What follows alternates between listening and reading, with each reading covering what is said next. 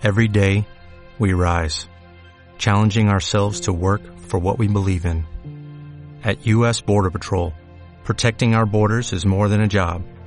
It's a calling. Agents answer the call, working together to keep our country and communities safe. If you're ready for a new mission, join U.S. Border Patrol and go beyond. Learn more at cbp.gov/careers. Historrisas, tu programa de los grandes, pequeños y medianos momentos del pasado, porque la historia también puede ser divertida.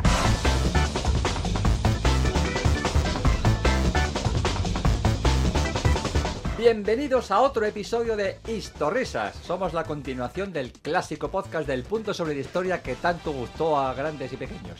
Aquí estamos casi todos los miembros de aquel equipo original, aquel Dream Team, manteniendo el legado de aquel programa que quitaba el sentido. Que has, Aquí que estamos. que has dicho Drink, drink Team. A veces el subconsciente déjalo que se exprese, que tiene mucho que decir. Aquí seguimos los clásicos, Nuria García, hola. Hola. Diego M. de Soura. Con Ichigua, Con Chihuahua, no sabe nada este, no sabe nada. Miguel Ángel Aijón.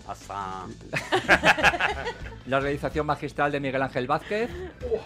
¡Fuja! Eh, Sí, él tuvo un pasado en la ruta del bacalao. No, no hablemos, no hablemos de ese. Con el glorioso Juanjo Ceballos a la cabeza, que no está por aquí, y aquí tratando de no estropearlo, Lorenzo Gallardo. Hoy Francisco Molina no está en esta mesa porque lo hemos enviado de corresponsal al Japón del siglo XIX.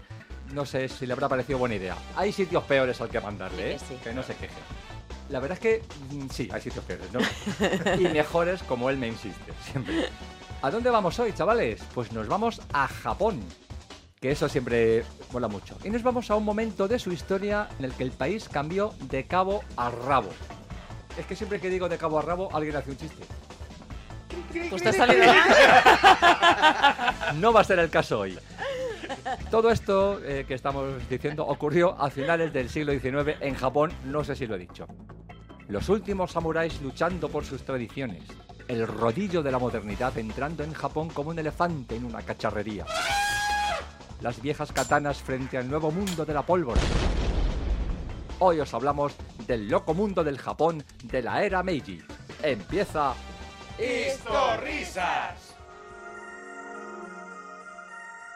Bueno, chavales, vamos a hablar de esos tiempos en los que Japón dejó atrás estructuras feudales y entró en la modernidad. Luego han cogido carrerilla con este rollo ellos, ¿eh? No, no se le ha dado mal, ¿no. Estos son de 0 a 100 en, en, en, en 0 a 100. En ya. Esto es. Aijón acaba de dar la definición de Japón. Japón es de 0 a 100. ¡Ya! Glorioso. Bueno, como siempre, estos cambios muy drásticos pues trajeron cosas buenas y otras no tanto. Partamos de la situación en la que se encontraba Japón.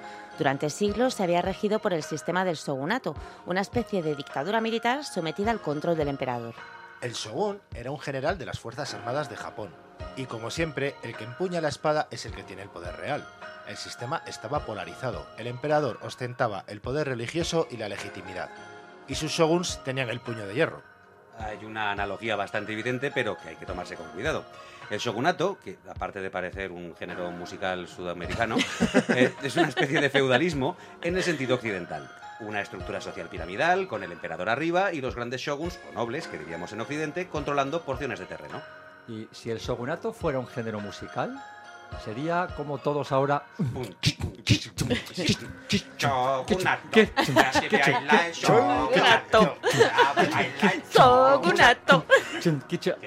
Así podemos estar hasta el martes, chavales. Así que, Sobre todo porque nadie sabe No. a, a saber en qué día lo están escuchando esto. Sí. claro, si es el miércoles, tiene más, efectivamente, más recorrido, digamos. Bien, controlando esos terrenos en nombre del emperador, eso es lo que hacían los shogunes, digamos. Pero el poder residía en, en lo que llamamos aquí el shogunismo, ilustrado. que no creo que se diga así. No, De no, que sí. se- se- según a quien le pregunte. El sistema del shogunato era centralista, jerárquico y atención, esto es lo importante, también era un sistema aislado totalmente del mundo exterior. El resto del mundo no interesaba nada a Japón. Los extranjeros tenían prohibida la entrada en el país. Como os podéis imaginar, y como ocurre siempre que alguien quiere segregar a los extraños, esto solo lleva a un empobrecimiento del país. Tradicionalmente el aislacionismo no ha sido bueno para nadie. Un país aislacionista y segregador es como, como un adolescente idiota que no quiere salir nunca de su habitación. Oye, sabrá lo que hace, pero así, chaval, no se conoce gente, ni se amplía la misión del mundo, ni vas a mojar el churro pronto. Hemos enviado a Francis como enviado especial, que por eso lo hemos enviado a Japón. Vamos eh, a escuchar a Francis que está asistiendo en directo a uno de esos momentos de aislacionismo japonés quinto dan. Adelante, Francis. Hola queridos compañeros, me encuentro como siempre al pie de la noticia. Hoy me toca hacer guardia en un lejano puerto del sur de Japón. Mis valiosas fuentes me han informado que podemos asistir a un momento histórico, nada menos que la ruptura del aislacionismo nipón y los responsables de este cambio, queridos amigos, es, aunque no os lo podáis creer, una embajada española. Sí, sí, sí, España ya está aquí. Yo soy español, español, español. Yo soy español, español, español. Como podéis escuchar, se han acercado aquí unos cuantos incondicionales que no se quieren perder tan histórico momento. Atención, no perdamos la conexión ahora que en este preciso instante entra en el puerto un barco, luciendo en su mástil la rojigualda. Desembarcan, desembarcan sin perder un minuto unos cuantos operarios cargando cada uno con lo que parecen ser paelleras. Sí, amigos, ojo al dato, parece que quieren vender paellas. Señores, señores míos, querer vender arroz a un japonés no sé si está muy bien pensado. Pero continuamos con nuestra crónica. Entra en escena el flamante agregado comercial español. Paso firme y seguro, mirada al frente y mano al bolsillo, de donde se saca un abultado montón de sobres que parece quiere trasvasar al bolsillo del responsable del puerto. Un samurái, señores, con cara de muy pocos amigos. Trata el español de congraciarse con el samurái y le ofrece una tapita de paella. El samurái prueba, la degusta, se relame. Parece ser que se van a cortar las distancias entre ambos países. Sí, se acorta. Se acorta la altura del español porque el japonés le acaba de arrancar limpiamente la cabeza con una katana. Lo veníamos diciendo. No parecía buena idea lo de las paellas. Mucho nos tememos que no va a haber contactos comerciales por ahora entre ambos países. Y señores míos, queridos amigos, tengo que cortar la conexión porque en estos momentos nos están, sí, nos están empujando hacia el agua. Amigos, me van a tirar al mar. Así que despedimos la conexión con dos conclusiones muy claras. Uno, Japón sigue aislado. Y dos, Adiós España mía de mis entretelas, que a ver si leéis más libros y os dejáis de programitas de cocineros y chef, que de esos polvos vienen estos lodos. Para risas desde Japón, Isidoro la píldora. Bueno, Francis, gracias por el consejo y vamos a leer más libros y vamos a dejarnos de programas de chefs. Tienes razón. Porque sí, ya, efectivamente. Ya estamos. Bueno, chaval, qué bien lo haces todo. Gracias, Francis, que estás siempre donde está la noticia, pero muchas veces porque la provocas. Bien, esta política de eliminación de los extranjeros alcanzó también, por supuesto, a los pocos cristianos que había en la isla de Japón, o Zipango llamada antiguamente. Por cierto, investigado un poco sobre los misioneros jesuitas en Japón, porque hay peliculones. Pero hacia 1868 el sistema se venía abajo debido a tensiones sociales. Solo faltaba un empujoncito para que todo se derribara.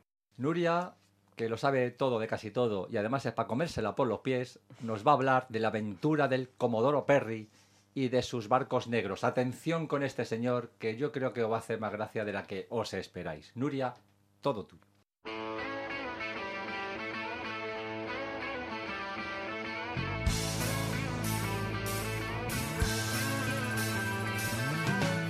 El suceso que marcó el comienzo de este periodo fue la llegada del Comodoro Perry. Atención, porque su nombre completo era Matthew Perry. ¡Vamos allá! Igual que el actor que interpretaba a Chandler en Friends. ¿Acaso podría ser más curioso? Tendréis que ver a Ijón, ¿eh? bueno, no sabemos si están relacionados, pero molaría. El Comodoro arribó a la bahía de Edo con varios buques de guerra en julio de 1853 y entró con la fuerza y la confianza que le daba ser americano en un momento de su historia en la que el país crecía, se modernizaba y buscaba nuevas rutas comerciales. Japón era un país viejo y agotado. Los Estados Unidos eran jóvenes y llenos de energía en ese momento. Estaba claro quién tenía las de ganar. Perry, Matthew Perry, Matthew Perry, sí, Matthew exactamente, ex- exigió enérgicamente, Matthew Perry, la apertura de Japón a barcos estadounidenses militares y comerciales en el plazo de un año. Perdón, ¿cómo exigiría nuestro Matthew Perry de Friends esto? Bueno, yo no querría... Me está saliendo Woody Allen. Es que a Scheller no le vemos en ese contexto. Tiene razón. No Bueno, puede ser. Perdón, ha sido. La verdad es que le he puesto en un compromiso, le he tirado al- a, los tiburones al propio. Al, pro- al, al, al- Al propio ¿me Matthew? Perry. Al propio Matthew Perry. Perdón. Bueno, los japoneses, con sus espadas en la mano, echaron un vistazo a los cañones de Perry, de Matthew Perry, que tiene unos cañones Matthew Perry, que no veas. Y, por supuesto, accedieron. Y hasta se permitió la instalación de un cónsul de los Estados Unidos cerca de Edo. El shogunato estaba ya herido de muerte, desde dentro y desde fuera. La amenaza americana era real y palpable y estaba basada en una superioridad tecnológica. Los japoneses vieron que los cañones eran más fuertes que las espadas y ver eso cambió su mundo para siempre.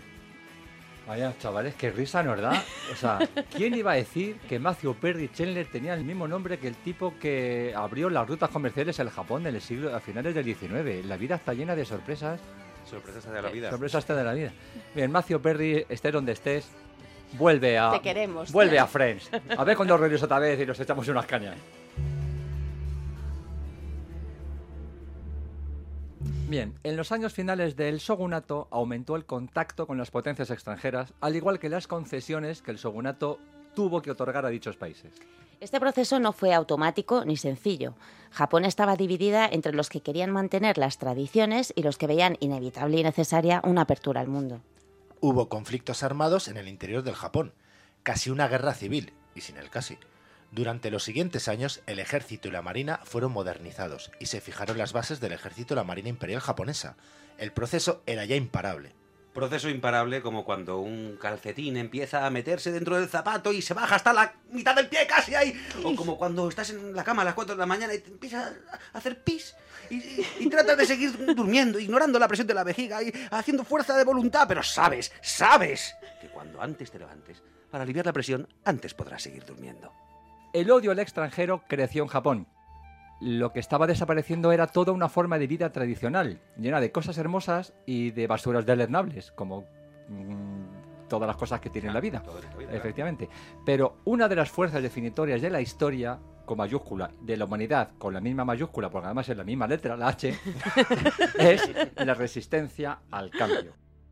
Hubo acciones más o menos terroristas, según desde qué óptica se contempla el problema, como asesinatos indiscriminados, y reacciones a estos asesinatos indiscriminados en forma de más asesinatos indiscriminados. Investigad, por ejemplo, a los cuatro Hitokiri del Bakumatsu, los cuatro carniceros, cuatro samuráis que pusieron sus katanas al servicio de la modernización. Curiosamente, gran parte de la resistencia a los cambios venía de parte de esa clase samurái. Luego os hablamos de la épica del último samurái. Pero el hecho de que dentro de eh, una misma clase política e ideológica como los samuráis haya posturas opuestas nos da una clave para entender el follón de país que era Japón entonces. Y lo sigue siendo. Eh, Sí. Porque Japón. Yo siempre he pensado que, al menos desde la óptica de España, si los escucháis desde otros países de Hispanoamérica, pues a lo mejor mm, no tanto, pero desde España no hay nadie más marciano que un japonés. O sea, para encontrar algo más marciano ya te tienes que salir del planeta Tierra. Diga, ¿A Marte, por ejemplo? A Marte. a Marte. A Marte, o a Marte, es o. Marte. O irte a Murcia, o sea. o- o- A- Ahora mismo está alguien en la Diputación Provincial de Murcia, que es es- esa institución que nadie sabe para qué sirve, diciendo, uy, lo que ha dicho de nosotros. Sirve para esto, para esto, para Y esto mismo, para, y habrá- para denunciarnos. Y además estará diciendo, ¡Acho! ¡Ah, chupijo! ¿Cómo hemos pasado de Japón a Murcia? ¿Qué, qué nos hablan? Bien, el shogunato Tokugawa fue abolido... Tokugawa, Tokugawa, Toku, Toku. ¡Ta, ta! Había que hacerlo. Había que hacerlo. Un, un recuerdo a Enrique y Ana, sobre todo, yo no conocía a Ana, a Enrique sí, y el día que os cuente un par de cositas... ¡Lo sabía! ¡Lo sabía! No, no, es que hicimos un cortometraje hace mucho... ¿Para qué vamos a hablar? En fin. seguimos. Enrique, un saludo, amigo. Eh, el, shogunato Tokugawa fue abolido por fuerzas imperiales en una breve convulsión interna conocida como la Guerra Boshin o Guerra Boshin. Es inevitable. Tras esto, el emperador Meiji proclamó la conversión del Japón a un gobierno democrático de corte occidental aproximadamente. Sin embargo, el Parlamento japonés carecía de poderes reales y tampoco los tenía el emperador Meiji. El poder se concentró por su propio peso en una nueva nobleza llamada Genro, formada por los samuráis e intelectuales que habían apoyado la restauración. Se trasladó la capital de Kioto a Tokio. Es algo así como trasladarla de Madrid a Drimar. Casi un palíndromo. ¿Os dais cuenta que bien está pensado que Madrid se llame Madrid por lo siguiente? Ninguna ciudad del mundo tiene la suerte de que su primera sílaba significa en inglés loco. Mad. Entonces, eso para cualquier cosa comercial es mad, whatever. Mad. ¿Sabéis de dónde viene el nombre, no?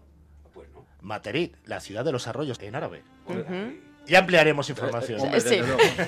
Os recuerdo que hicimos una temporada completa hablando de Madrid en el punto sobre la historia, cuyos podcasts podéis encontrar todavía hasta que no los borre la autoridad, porque han caducado, en iVoox y en iTunes. Allí están y allí seguirán siempre porque hay un legado que mantener. Bravo. Por supuesto. Continúo. Adelante. ¿Dónde me había quedado? Así. Se implantó un nuevo sistema de estudios, se creó un senado y de paso se anexionó Corea. Bueno, como quien pasa por allí. La religión también se usó como motor del cambio. Durante siglos en Japón existía un sincretismo entre el budismo y el shintoísmo, pero ahora se trabajó para crear un culto estatal y oficial shintoísta. ¿Cómo es posible que te hayas escrito y te hayas dicho sin despeinarte que existe un sincretismo entre budismo y sintoísmo y, y no has rematado ese balón? Porque se me ha escapado, pero, pero vamos, pero, total, pero totalmente. Totalmente. No que te preocupes, será por balones, hijo mío. En, en fin, como veis, la religión en este caso eh, fue una herramienta más puesta al servicio del emperador, como siempre en cualquier cultura, como forma de legitimizar, madre mía, legitimi, legitimi, legitimización del poder. También se permitieron los cultos cristianos. Y a lo largo y ancho de todo el país se produjo una mezcla de fascinación por lo occidental y también de rechazo. Francis, amigo mío, que creo que sigue por esos países de Dios, cuéntanos lo que sepas, porque tú eres que sabe mucho de todo, acerca del mismísimo emperador.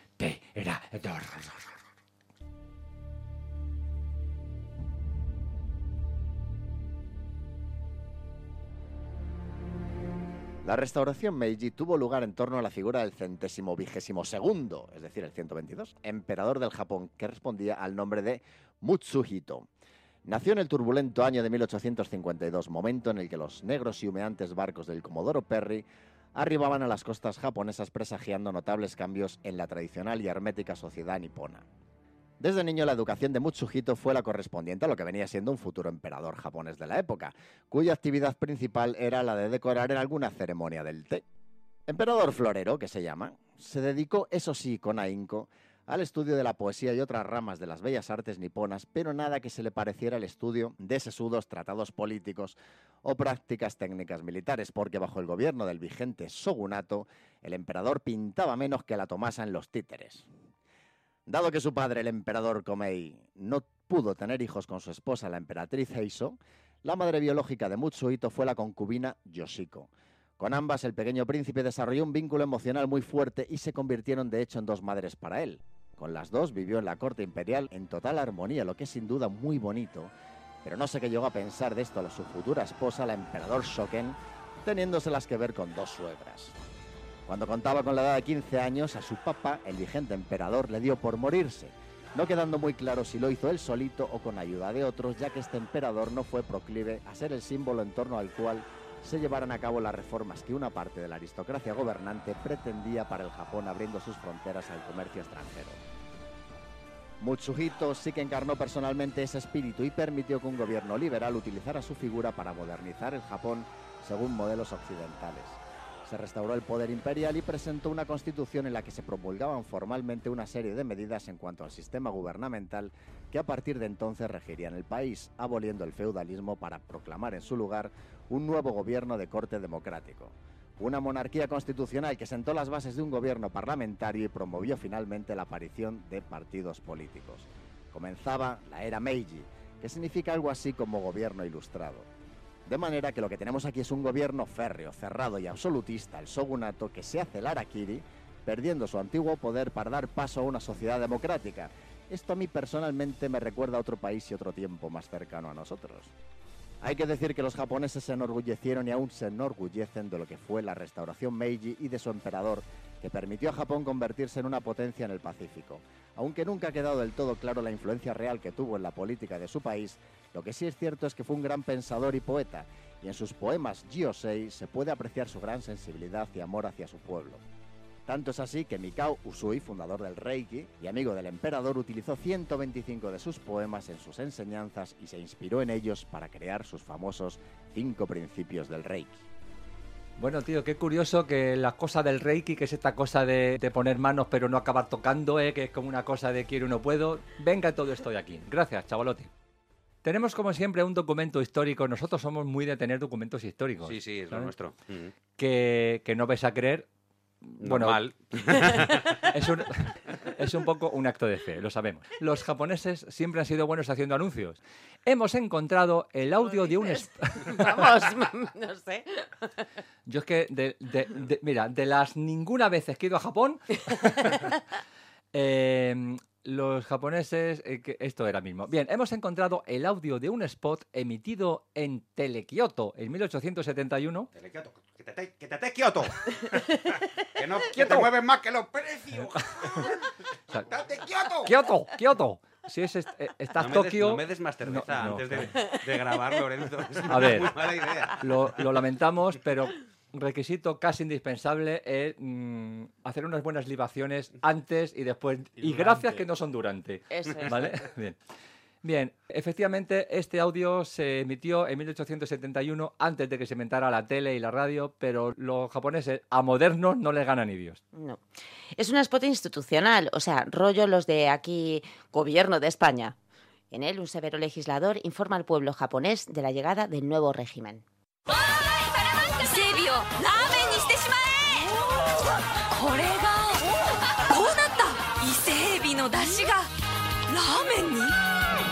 ちゃめちゃ合う伊勢海老汁風出た Bueno, chavales, que おっそこどもだからもしたらによごあごりょうもらちょくでもしれなるろもりらおじゅうまるらべしんだらららららら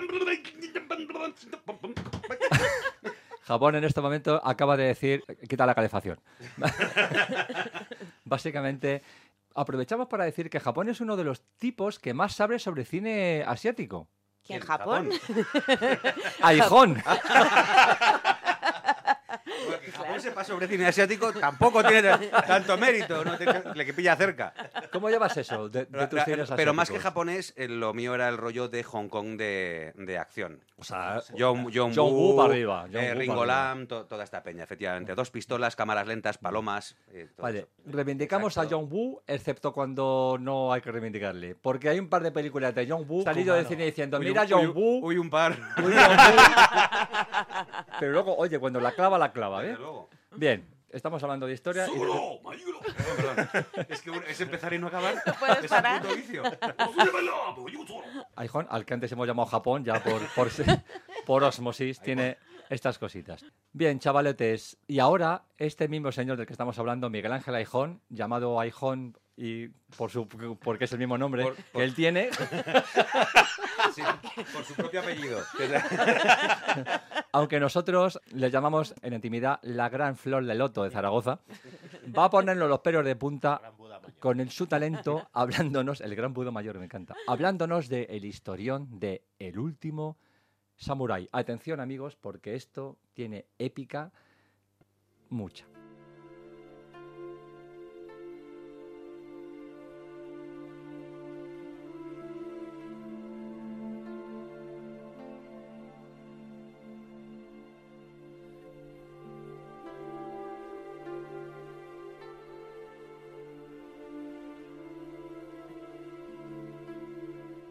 Esta es la historia épica y a la vez trágica de un hombre valiente que no fue capaz de ver que su mundo desaparecía sin remedio y luchó contra ello. Saigo Takamori estaba particularmente preocupado por la creciente corrupción política.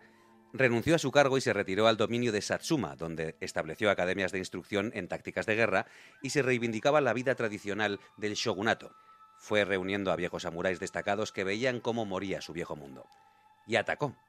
En la batalla de Shiyorama Saigo Takamori sitió un castillo imperial. No fue capaz de tomarlo en los dos primeros y cruciales días, pese a que muchos viejos samuráis del castillo se sumaron a la revuelta. Tropas imperiales de ayuda a los sitiados se acercaron a toda velocidad. Nuestro héroe tuvo que huir. Todo estaba perdido. Saigo hizo lo correcto según su código de honor. Solo un seppuku, un suicidio, restablecería su honor de hombre derrotado.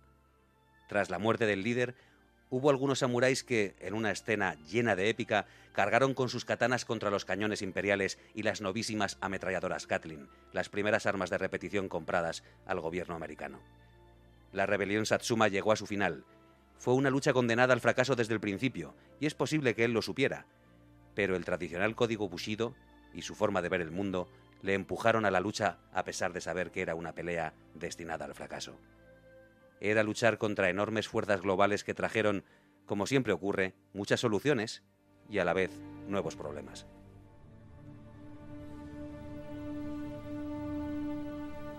Brindemos con vino de arroz por este último samurái. Seguro que hubiera hecho buenas migas con el último mohicano. Hubiera sido hermoso verlos ahí juntos bebiendo, apurando los últimos momentos de sus respectivos mundos que desaparecían para siempre. Se escuchaban cosas como Deja, que esta ronda la pago yo. O, oye, qué buena caballera tienes, amigo japonés, pelo tan liso, me mola. Una estampa trágica y a la vez hermosa. Va por vosotros dos. Ay, chavalote, los pelos como escarpias, el culo apretado, los pómulos... Los pelos como escorpión. los pómulos se me han cambiado de sitio, con lo cual no se nota, digamos, la. Impresionante la historia y cómo lo cuentas, Zagalote. ¿eh? ¿Tu, tu, tu pacto sirves? ¿Para qué? ¿Para soltar pijadillas? un micro Para así soltar pijadillas. Sí. Sirve mejor que nadie en el mundo posiblemente. En fin, chavales, esto, y es verdad, daría para muchísimo más y para muchísimas más, rusa- más rusas y risas, Las risas rusas. pero no hay más. Una ruleta tiempo. risa. Esto es lo que estamos haciendo aquí. Como decíamos, esto da para mucho más, pero no hay más tiempo. Ay, qué bien lo pasamos, chavalote. Ya sabéis dónde estamos, en el salón de casa pasando calor. Si nos queréis escuchar, estamos en iVoox, en iVoox, en iTunes y también estamos en SoundCloud. Bueno, pues nuestro Twitter es arroba historrisas. También estamos en Facebook, en Instagram. Contadnos todo lo que queráis, ideas para programas, dudas, consultas, mm, algún insulto si queréis. También. Vale, todo. venga, y, Por favor. Lo venga, encajamos, que vuelva el hater. y, y no pasa nada, y venga, no os cortéis. Que no se os olvide, además de estos episodios completos, cada pocos días subimos perlitas así cortitas que llamamos histoprisas. Rapidito que he quedado. O historrisas. No, es historrisas, rapidito que he quedado. O histoprisas para los amigos. Insistimos en que el término histoprisas, que es glorioso, lo acuñó nuestro magnífico realizador que está aquí al lado, sonriendo en este mismo momento y haciendo con el pulgar esto. ¿Qué tenéis que imaginar? ¿Eh? ¿La habéis visto? ¿La habéis visto?